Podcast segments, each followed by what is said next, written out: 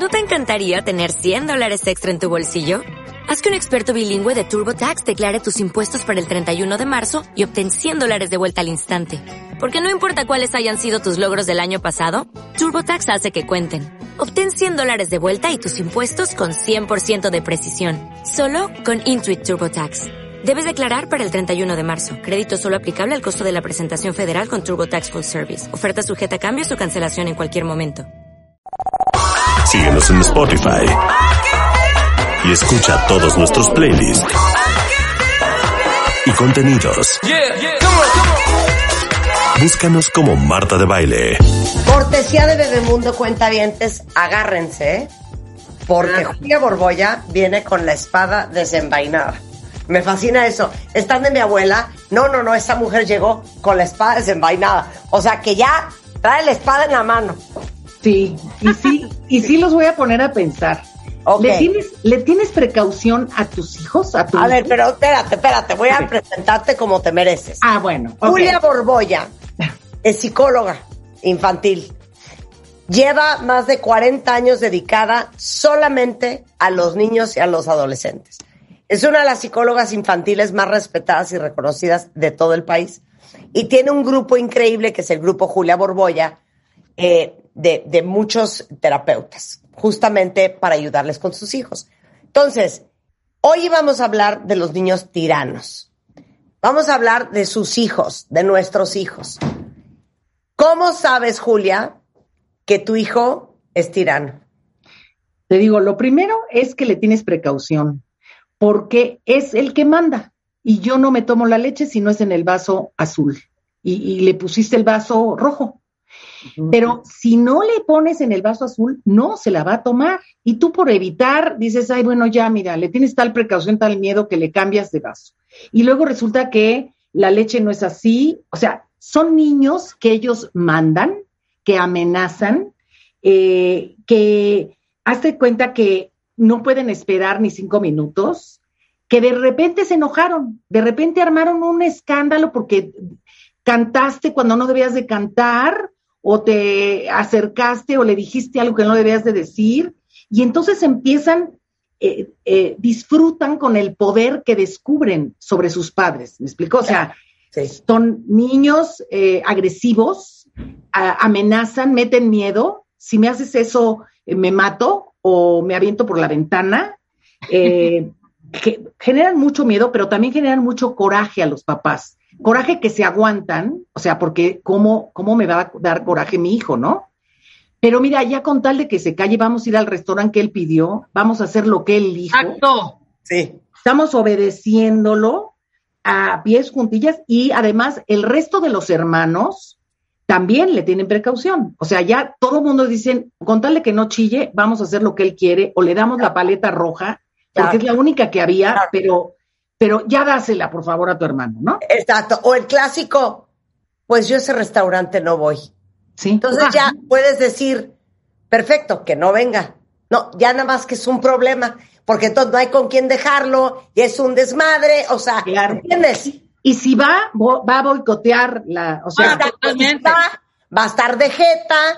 Va a No, va mentando madres desde el camino. sí, Va mentando madres desde el camino. Es Este es, el un lugar típico- asqueroso. Es el niño que usurpa el rol, o sea, la autoridad es él o ella y los papás son los hijos, son los que obedecen. Y aparentemente obedeces por, por evitar una batalla, pero pierdes la guerra. O sea, no me voy a mover de aquí hasta que no me traigas mi mm, pan con Nutella. Y, y de verdad tienen tal fuerza y han agarrado tan poder que entonces dices, ay, mira ya, el pan con Nutella porque tengo prisa, el pan con Nutella porque ya hay que dormirse, o sea, sí ganan, ganan la, ganan la batalla y te tienen atrapado o atrapada.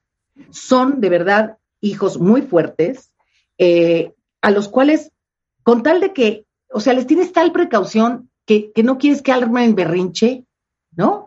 Que adviertes inclusive a los abuelos, a los demás, no le van a decir nada. te viste muy benévola con, eh, con ese adjetivo. O sea, es pavor. O sea, es pavor lo que ya les tienes. Así de, Sí. qué miedo. O sea, no. No, además son demandantes, lo quieren todo enseguida, todo de inmediato, ¿no? Este, les cuesta mucho trabajo pensar en que hay otros que esperan, ellos lo quieren primero. Entonces, obviamente, son niños que dicen, me vale, además, ¿sabes qué hacen? Boicotean tus límites, o sea, pues me vale que me quites el celular, me vale, ¿no? O sea, todo lo que, pues mi hijito, ni modo, pues no vas a poder este, usar la tablet. Ay, al fin que ni quiero.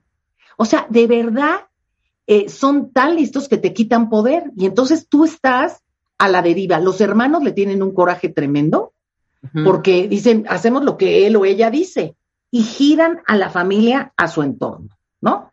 Entonces sí, son hijos tiranos que de alguna manera eh, eh, alteran la dinámica familiar. Pueden arruinar el mejor momento y además no te enteras por qué. O sea, la reacción puede ser de repente ya se irritaron, se subieron, azotaron la puerta sí. y tú no entendiste por qué fue. No hay una razón. Claro, y, le, y te voy a decir una cosa. Con esta frase vamos a describir este asunto. Tienen a toda la familia secuestrada. Exacto, sí. Tienen a toda la familia secuestrada. Es más, dice aquí Laura, estás escribiendo a mi hijo. No, bueno. Ahora, ahora. Ya les quedó claro cómo es un niño tirano. No, es que hoy en la mañana estaba viendo una serie de los sesentas que se llamaba eh, Leave It to Beaver y, toda la serie, cómo interactúan, pues la educación de los 50. Claro. Los niños con los papás, yo decía, qué impresionante cómo ha cambiado la relación de los hijos con los papás. O sea, el niño quería sacar una licencia porque acababa de cumplir 17 años. Esta es una serie de 1962.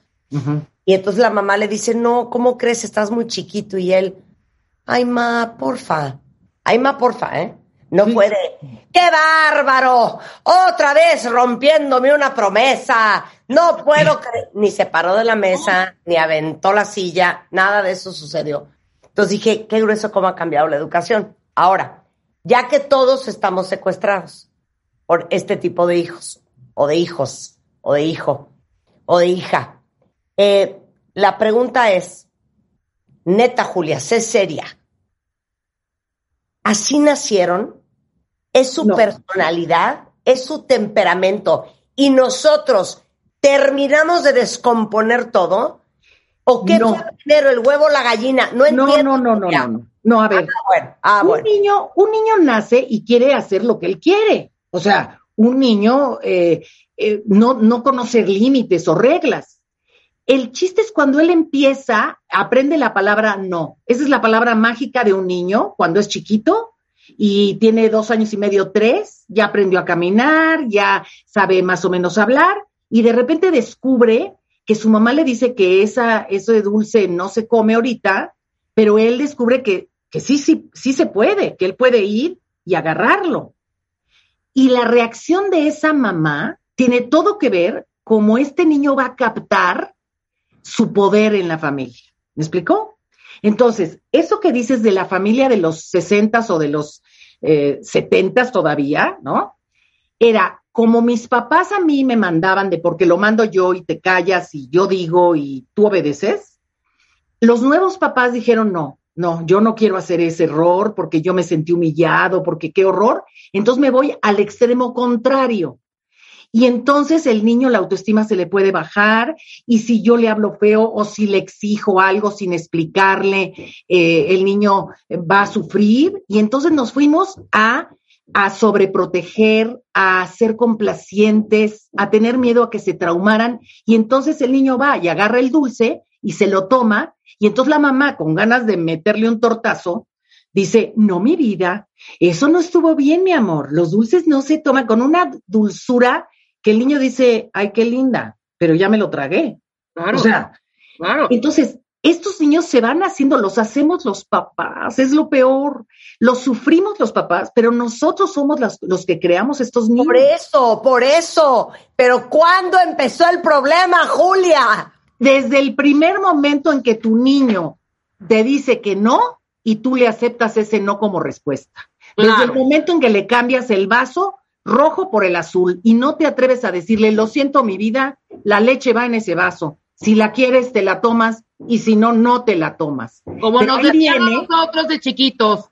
Claro, Mamá, no quiero esta carne, quiero espagueti. Aquí no es restaurante, te lo tragas. Exacto. Era. pero entonces te viene, Rebeca, la, la imagen de esta madre que tú no quieres ser, porque tú quieres ser linda.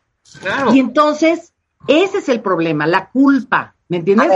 Y la fantasía de si no le concedo, el niño se va a traumar y me va a vivir como una madre agresiva, mala, ya A sabes. ver, a ver, aquí Nayeli tiene una hija de dos años y medio. O sea, es una recién nacida. Sí, Dice que ha tenido que cancelar o suspender planes por miedo a los berrinches de la niña. claro. La niña tiene dos años y medio. Dime, ¿en qué momento se le descompuso esa niña Nayeli a esa velocidad? En el momento en que el berrinche lo, lo asoció a lograr cosas. Yo lloro y vienen por mí. Claro. Porque el llanto es una llamada por hambre, por sueño, por lo que sea, pero también hay llamada porque quiero. Cuando yo veo que el llanto es, me, me, me trae algún beneficio, o sea, yo lloro y me dan la paleta, o yo lloro y lo que me dijeron que no, ahora sí, con tal de que no llore, yo descubro en el llanto un gran poder. Hay niños que pueden durar horas en el berrinche. La que no aguanta es la mamá. Ese es el problema. Claro. Y, y te voy a decir, eh, la- el hecho de educar es un acto de valentía que muchos papás no tenemos en un momento dado. claro. Porque tienes que ser valiente para ser impopular. Con ese niño o esa niña que adoras desde que es chiquito. Ahora, es normal, si hay un temperamento y hay niños que son mucho más fuertes, su temperamento sí, sea lo que vas, Marta, como si hay algo que, que trae los genes, sí, se heredan, los temperamentos fuertes se heredan, pero yo puedo tener un temperamento muy fuerte y caí en una familia en la que hay límites y o me aclimato o me aclimuero. Claro. Después de llorar 25 horas, me di cuenta que nada conseguí. Entonces, la siguiente vez voy a exagerar el llanto, ¿sí? Y voy a hacer que me ahogo. y nada conseguí. Y la tercera vez me ahogo y parece que me voy a desmayar y me pego contra la pared. Si esa mamá aguanta que llegue el berrinche hasta ese grado sin responder, el niño o la niña dicen, "Mm, por aquí no va la cosa, mejor le voy bajando al radio. Pero como no aguantamos, porque dime tú si ves a tu hijo azotándose contra la pared, te quieres morir, ¿no? Claro. Pero Bueno, no aguantamos, no aguantamos Claro, ni por ni, ni porque nos da ternura, no aguantamos porque es incómodo, no aguantamos porque no tienes paciencia y no aguantamos, te voy a decir que está cañón, porque no sabes qué hacer. exacto. Fíjate. ¿no? O sea, traduce lo que acabo de decir, No, no, porque no sí. sabes es, es una impotencia eh, mezclada con miedo, mezclada con qué, qué método pedagógico de todos los libros que he leído, de todas las teorías que me han dicho, voy a aplicar, porque ahorita lo que quiero es matarlo. Pero eso lo, lo bloqueas, porque como una madre va a querer matar a su hijo, ¿no? Tengo una mamá divina que, ¿qué crees que hizo cuando el niño se empezó a azotar contra la, puer- la pared? Le compró un casco. Y se lo qué plantó. Qué ¿No? divino. Claro. Claro, el niño dijo, esto no me está resultando. Esto, los niños exageran al grado, bueno, he tenido niños que agarran el cuchillo de la cocina y se lo ponen al cuello y dicen, me voy a matar. O sea, imagínate. Y la mamá dice, Dios de mi vida. ¿Qué pasa si le dices, a ver, sí, te vas a matar? Nada más que aquí no, porque vas a manchar de sangre la, la alfombra. Vete a matar allá al patio, mi vida. Eso es muy difícil decirlo. Claro. Pero realmente los hijos venden boletos para el box, para, para la película de terror. Y si compras el boleto, ya, ya te volviste eh, presa de ese niño que te genera miedo, porque va a llorar en el súper y todo el mundo te va a voltear a ver como la peor madre del mundo, porque Claro. todas las otras mamás somos las peores jueces de las mamás. O sea, yo a mi niño sí le puedo hacer, le pellizco, le hago. Pero si veo a otra mamá pellizcando a su hijo, digo, ay, que, ay, ¿viste a Chela? Dios de mi vida. qué horror. O sea, como que lo podemos ver de afuera, pero adentro pegamos unos gritos espantosos. Claro. Entonces, Claro. Ningún papá quiere hijos tiranos, sin embargo, surgen precisamente de una crianza mal llevada por ellos mismos. Surgen de su miedo, de su impotencia, de su sobreprotección, ¿no? De, por ser complacientes, eh, no quieren que, que- sus hijos eh, sufran o quieren ser las mamás mejores del mundo. Eh, O sea, y, y buscando esta popularidad que obviamente las mamás no tenemos al principio porque somos las que ponemos los límites. Claro. No, y te voy a decir otra cosa. Los papás ahorita estamos tan cansados que estamos dispuestos a hacer lo que sea Sí, claro, para no tener un peso más encima. para que no Sí. se haga, para que no se haga, Julia, un desmadre. No, además el, el- el papá dice, oye, calla al, al chamaco, cállalo porque ya no lo aguanto más. Y la mamá entonces eh, le tiene miedo al marido, le tiene miedo al hijo, está en medio del conflicto, le zampa la paleta, ¿no? Al niño para que se Bueno. calle. A mí me vale lo que tú digas, Julia. Yo regreso al punto inicial. No hay que tener hijos. Ay, no, Dios de mi vida. No, no, tendrías no. chamba. No hay que tener hijos. Marta de mi vida, tienes dos hijas maravillosas que te de obvio. orgullo. Obvio, obvio. ¿Las, las Pero- regresarías? ¿Las regresarías? Jamás, jamás. Entonces- obvio, jamás. Pero es que qué cansancio es formar. Ah, no, sí. Ah, sí. no. Pero te digo algo, si se extingue el, las- el espécimen madre del planeta, se acaba el planeta. Eh, La chamba de mamá es una chamba fundamental que, o sea, Y tenemos que de decir. Y lo acabas de decir. Es que no sé quién nos dijo, pero como que se nos dijo, Rebeca, que los hijos no son un- una chamba, que ser mamá y papá es un trabajo. Claro. Nosotros queremos vivirlo como que, no sé, como a la par, como, como, como una, como una cosa divertidísima, como Sí, como mi sueño, mi ilusión, mi, mi, mi, mi legado, mi... Es no, un es trabajo. un trabajo. ¿Por qué crees que ahora hay perrijos? Porque Claro. el perro no te va a hacer berrinche. El perro te va a mover la cola, te va a hacer caranquiños cuando llegues, va a llorar tres días afuera de en el patio y luego se va a acostumbrar. Entonces, es padre, yo, ese, y la idea de un hijo es, me va a acariciar, bueno, qué, qué gusto, mamita chula. O sea, te imaginas un cuento de hadas, pero es un ser pensante que va a querer su territorio. Mm, Ahora, es bien importante decir esto. Los niños tiranos, aunque parece que no tienen límites, los desean a morir. Su enojo también tiene que ver con me estás dando todo el poder, mamá. ¿Y qué hago con esto? Es como si yo te dejo manejando el avión en el que vas. No, por Dios, no me hagas esto, nos vamos a caer. Entonces, el niño tirano, aunque es tirano y ya está acostumbrado a ser tirano, cuando tú lo pones en, regla, y te lo digo porque yo recibo niños tiranos aquí en el consultorio diario, y entra el niño tirano queriendo tocar todo, queriendo hacer lo que él dice, y tú, con una sublime dictadura, le dices, muñeco, claro que está padre todo lo que tengo aquí, ¿verdad? Solo que no lo podemos tocar hasta que yo te lo dé.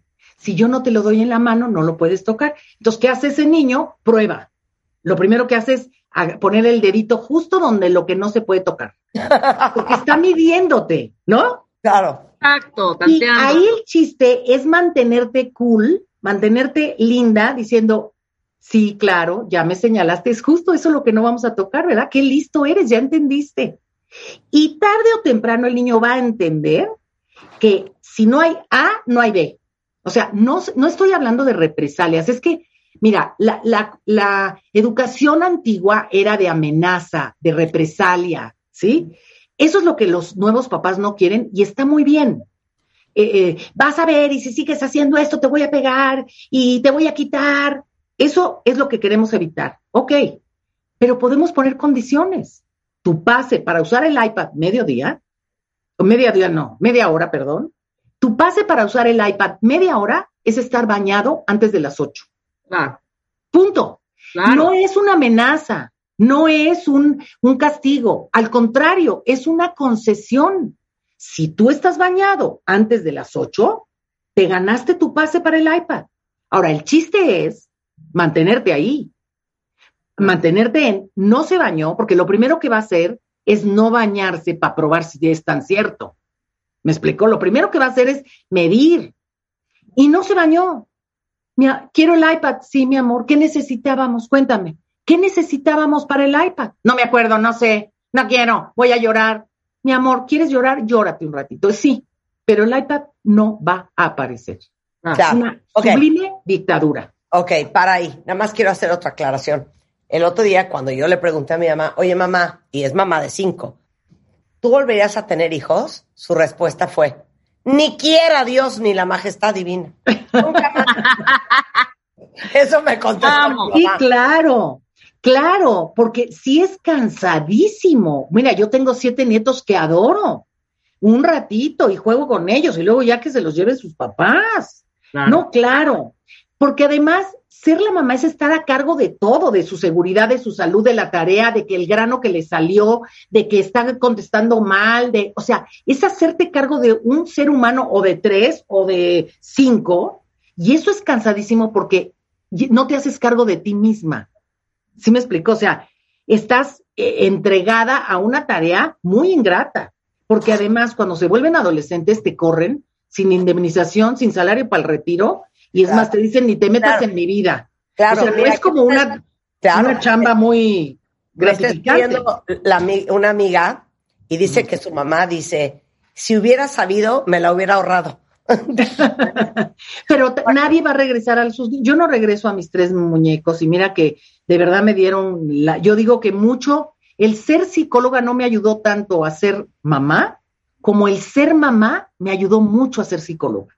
Oye, y le, dijo a su mamá, o sea, ¿me estás diciendo que no me hubieras tenido? Y le dijo a la mamá, sí, eso es lo que te estoy diciendo. Imagínate, eso sí está rete duro. Oye, bueno, regresando del corte, ¿qué vamos a hacer? Sí, hay que, hay que ¿Cómo evitar caer en esto y cómo se compone? Y los vamos a invitar al Beamundo Talk con Julia Borboya. No se vayan. Suscríbete a Marta de Baile en YouTube. Te pierdas los de Baile Minutos, de Baile Talks y conoce más de Marta de Baile y nuestros especialistas. Marta de Baile. Everywhere. Everywhere. Estamos de regreso en W Radio. Qué conversación con Julia Borboya. Julia tiene 40 años de experiencia trabajando con niños, es psicóloga y tiene un grupo enorme de terapeutas y hoy tocamos el tema de los niños tiranos, de los niños que mandan, de los niños que toman las decisiones en la casa porque estás dispuesto a hacer lo que sea, con tal de que no se ponga como loca, que no haga un berrinche, que no le arruine la comida a todos los demás. Entonces, básicamente los niños tiranos tienen a sus hermanos, a sus papás y a toda su familia secuestrados. Eh, ya hablamos mucho de, cómo no criar hijos tiranos y de los principales errores que cometemos. Pero dijiste algo ahorita, Julia, muy interesante. Muchas veces esa tiranía viene de algo más profundo. Sí, por supuesto. Hay chiquitos, por ejemplo, que tienen un problema de integración sensorial. ¿Qué es esto? Oyen de más o les molestan las etiquetas de la ropa o la arena o huelen, tienen hiper acusia, oyen más cosas, se atarantan o tienen hiperolfato. Entonces están incómodos en su propio cuerpo. Y al estar incómodos en su propio cuerpo, están irritados todo el tiempo. Es como si tú traes una piedra en el zapato y una lija en la espalda. Pues te irritas. Y como no entienden por qué están irritados, porque ellos no saben nada de integración sensorial, eh, se sienten enojados. ¿Y con quién se enojan? La confianza da asco con su papá, con su mamá, con quienes saben que no los van a abandonar. Porque además estos niños tiranos no son tiranos en todos lados, ¿eh? Estos niños tiranos saben dónde ser tiranos, ellos miden los territorios.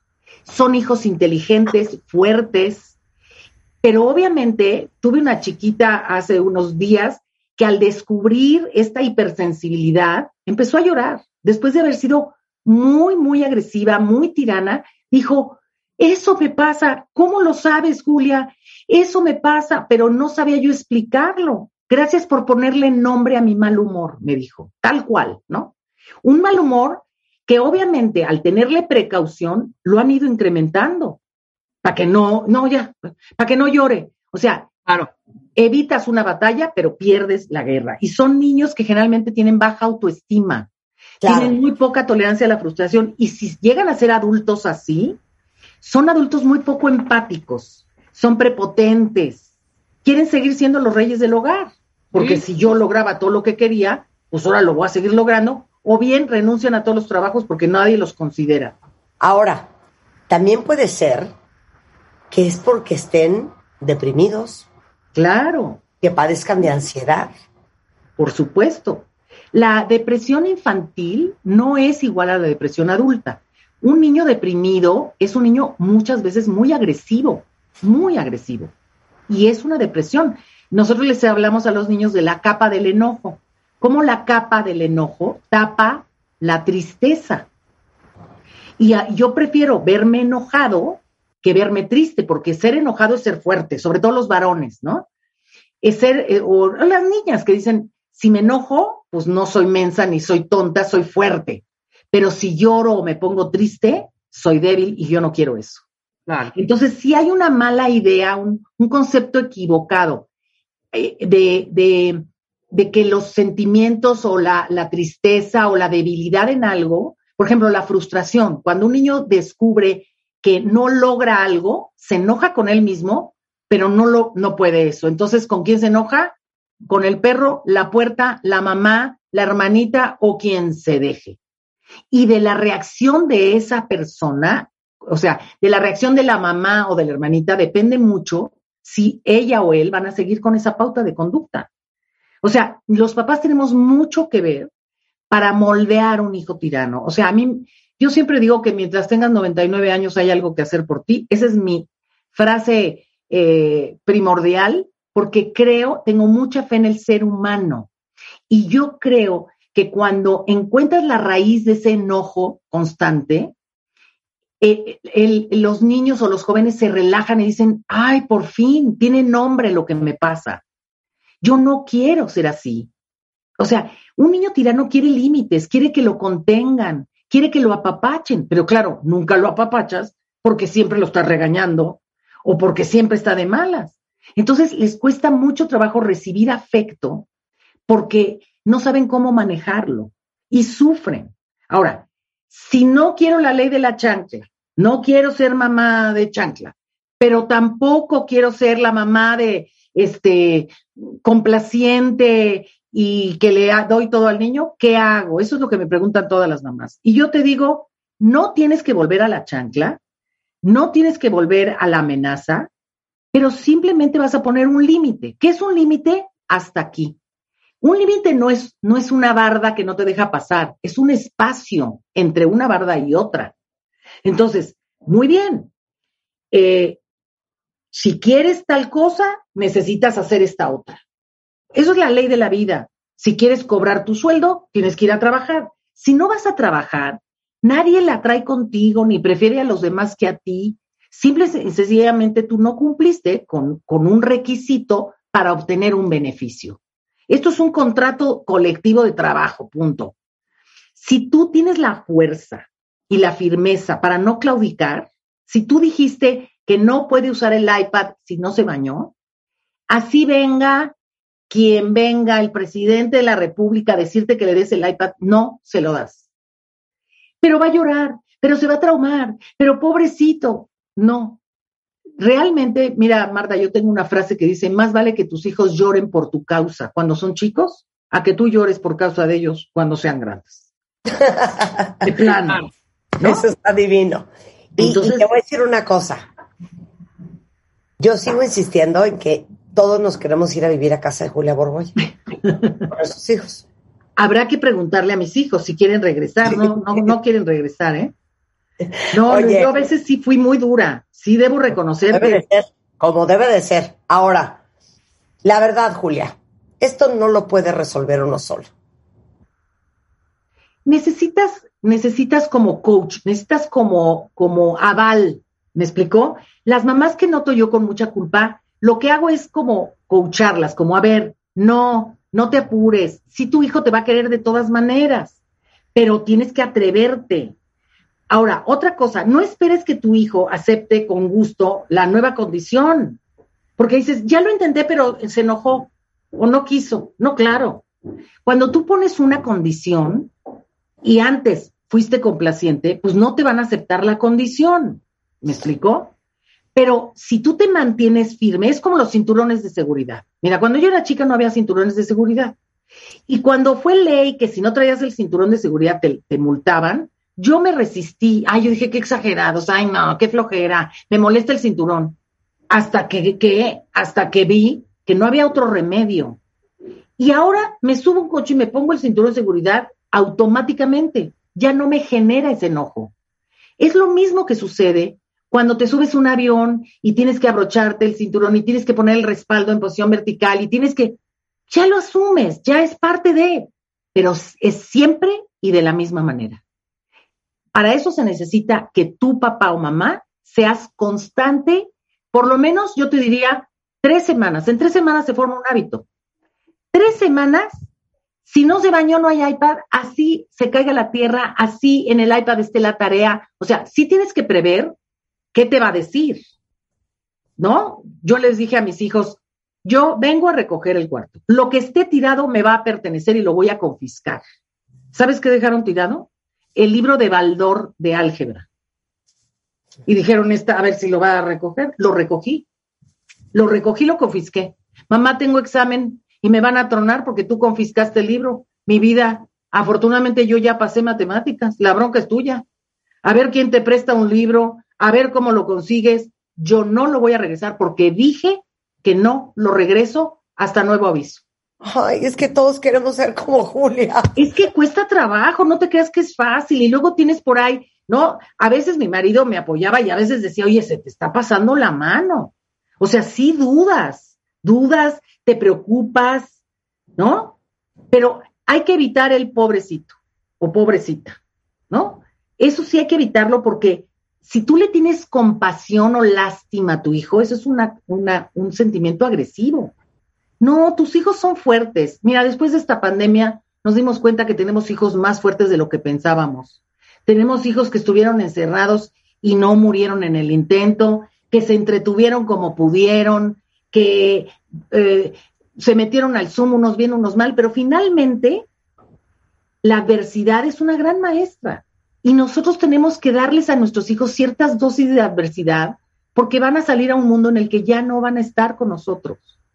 Y si no tienen entrenamiento, pues obviamente van a sentir que el mundo los agrede, que el mundo no les da. Si yo estoy acostumbrada a que se hace lo que yo digo, pues cuando mi jefe me hable un poquito golpeado o me diga, no sales todavía porque te falta terminar este trabajo, te vas a alargar y vas a renunciar. Porque mi mami y mi papi sí me consentían. Entonces, yo sí creo que es una obligación el, el educar a los hijos con límites, vuelvo a insistir, no con gritos, no con golpes, porque esos son signos de impotencia. ¿Cómo le voy a hacer? Hazle como Napoleón. Napoleón planeaba su batalla, su estrategia antes de la batalla. ¿Con qué me va a salir? ¿Con qué me va a salir este niño? Pues me, va a salir con que se va de la casa, ok. ¿Y lo voy a dejar o no? ¿O qué voy a hacer? ¿Le voy a avisar a la vecina? O sea, prepara la estrategia para que no te agarre en curva y tú tengas que retraer, que retractarte. ¿Me explicó? Que no tengas que caer en, no, bueno, no, bueno, no, mijito, perdón, bueno, ándale, porque eso sí rompe toda autoridad, rompe toda autoridad. Entonces, voy a pensar, ¿con qué me va a salir? Yo sabía que me, o sea, me dejaron el libro de Baldor como diciendo, a ver si confiscas esto, ¿no? Y ni modo. Dije, más vale que truenen matemáticas en un trimestre a que cuando sean grandes no puedan resistir, ¿no? Un, no, o no cumplan una regla o una ley. O sea, estamos formando adultos, futuros adultos, que tienen que obedecer las reglas, que tienen que ser honestos, que tienen que responder a sus actos. Y si no hacemos ese entrenamiento en la casa, no ellos no lo van a hacer, porque no lo han vivido hay que ser valientes, ¿no? Va a subir, te advierto, va a subir el berrinche, va a subir la amenaza, va a subir la jeta, te va a hacer jeta, va a hacer caras, la vas a pasar fatal, asúmelo, asúmelo. Y di, ya sé que va a ir a la fuerza a casa de la abuelita, va a hacer cara, todo el mundo va a decir que qué le pasa, ustedes hagan, guiñenle el ojo a todos y digan, ni la pelen, ni la pelen. Se, se va a cansar eventualmente o se va a dar cuenta que la cara no le ni hizo que nos fuéramos, ni le consiguió más amistades, ni dejamos de ir a casa de la abuela, punto. Eso es lo que, esa es la valentía que se necesita para educar a un hijo. Bueno, pues gracias por hundirnos. no, ¿por qué? Gracias por recordarnos que estamos tan lejos de ser Julia Borboya. Pero a ver, te los digo en serio, Julia les puede ayudar. ¿Ok? Julia Borboya tiene un grupo de terapeutas eh, y pueden encontrar ayuda en juliaborboya.com. En Twitter es GP Julia Borboya. En Facebook es Grupo Julia Borboya. Y aparte de todo, ahora sí que este año, este sábado 4 de diciembre, va a estar Julia Borboya dándoles unas clases infernales de cómo criar sin traumas crear subrayado en negritas y en mayúsculas eh, y darle las mejores herramientas para formar a sus hijos y que de entrada no sean niños tiranos. Es el sábado 4 de diciembre en Espacio Virreyes. si se inscriben antes del 10 de noviembre, ah, es el último día hoy, tienen un precio súper especial y tenemos alegrías para las primeras cinco personas que nos manden un correo a hola arroba bebemundo.com explicando por qué quieren ir y además de todos sus datos completos, nombre completo, celular, correo, se van a llevar uno de los cinco pases dobles que vamos a estar regalando el día de hoy. Entonces mándenos un correíto a hola arroba bebemundo.com. Los primeros cinco les vamos a regalar su entrada. Em, va a estar Julia Borboya, va a estar Paola Beléndez, que va a hablar de meditación, este, Aura Medina, que es psicoterapeuta, de criar sin herir a tus hijos, Diana Reola, que es psicopedagoga, va a hablar de cómo tus palabras están construyendo o destruyendo a tus hijos, Vidal Schmil, cómo descubrir los talentos de tus hijos y Julia Borboya, eh, cómo criar niños este, que no son tiranos.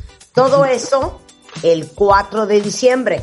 Aprovechenlo, porque les digo, como dice mi mamá, a Dios rogando y con el mazo dando. El que no hace nada al respecto pierde el derecho a quejarse. Esta es una gran oportunidad para que aprendan de cómo van a manejar diferente a sus hijos. Y esto es el 4 de diciembre, es el Master Bebemundo, toda la información en masterbebemundo.com. Julia, muchísimas gracias. Ahí nos vemos el sábado. Voy a estar feliz de estar con ustedes. Te mando un gran beso. Gracias. Igualmente. Bye bye. Regresando del corte, la segunda parte. ¿Quieren entender, según la Cábala, cómo es la relación perfecta entre un hombre y una mujer? Las reglas espirituales de las relaciones de pareja. Parte 2 con Ariel y Vanessa Grunwald. No se vayan. Síguenos en Spotify y escucha todos nuestros playlists y contenidos. Búscanos como Marta de Baile.